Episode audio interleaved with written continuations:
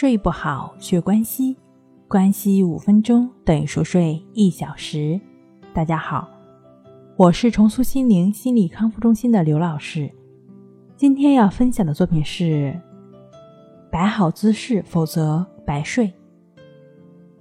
我们都知道，好的睡姿是良好睡眠的开端。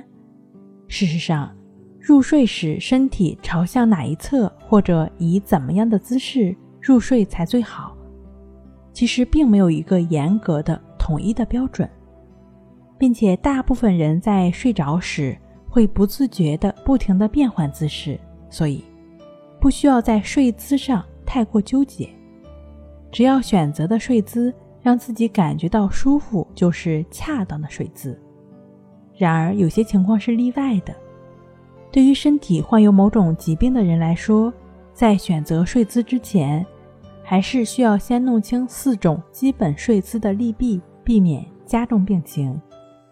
第一种，仰卧。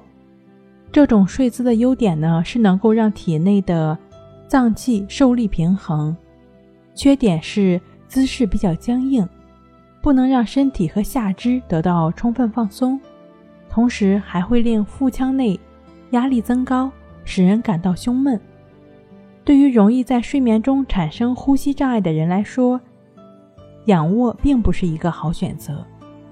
腹痛的人也不建议仰卧而睡，腰痛的人呢也不建议仰卧而睡，否则不但会影响睡眠，还可能加重腰痛的情况。第二种是俯卧，这种睡姿最为不妥，因为这样的睡觉容易让肋骨和腹部受到过大的压力。导致呼吸不畅，同时会加重心脏的负荷。另外，俯卧对腰椎、颈椎和相应部位的肌肉也会造成一定的伤害，比如颈椎偏移、肌肉拉伤等等。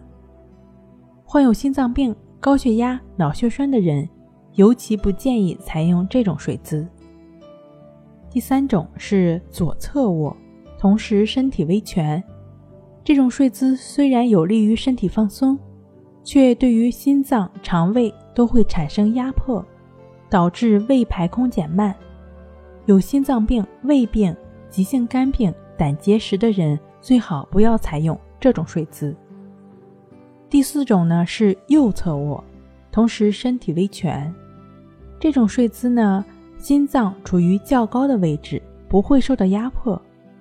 同时，肝脏处于较低的位置，血液更容易流入，可以促使新陈代谢，对肠胃也有好处。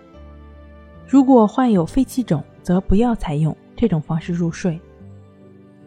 如果身体某一部位受了伤，在睡觉时可以根据实际情况调整睡姿，比如微微抬高伤肢的部位，在受伤的腰下垫一块软垫。千万不要压迫伤处，以免造成血液流通不畅或者造成二次伤害。对于孕期的女性来说，早期的睡姿可以随意一些，怎么舒服怎么来。等到了中期，也就是四至七个月的时候，就要完全采取左侧卧的睡姿了。如果下体特别沉重的话，也可以适当改为仰卧。同时，可以在腿下垫一个软垫或者软枕，千万不要右侧卧睡觉，以免对子宫造成巨大压力，令婴儿缺氧。无论你是哪一种睡姿的朋友，如果有睡眠障碍的话呢，就是需要及时的调整的。无论说是去医院就医，还是通过一些自助的方式帮助我们来摆脱困扰。当然了。有很多睡眠障碍的朋友呢，觉得不是很好的睡眠，并不能称为病。但是如果已经对自己的学习、工作或者生活已经造成了影响，就是需要及时调整的了。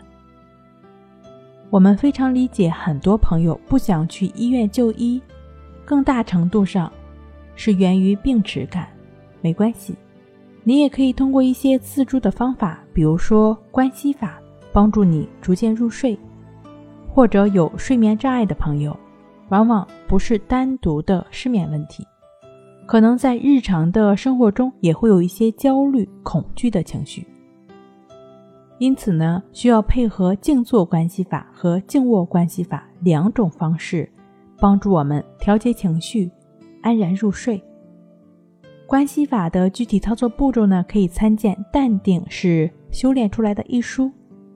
睡不好学关西，关西五分钟等于熟睡一小时。本节目由重塑心灵心理康复中心制作播出。好了，今天跟您分享到这儿，那我们下期再见。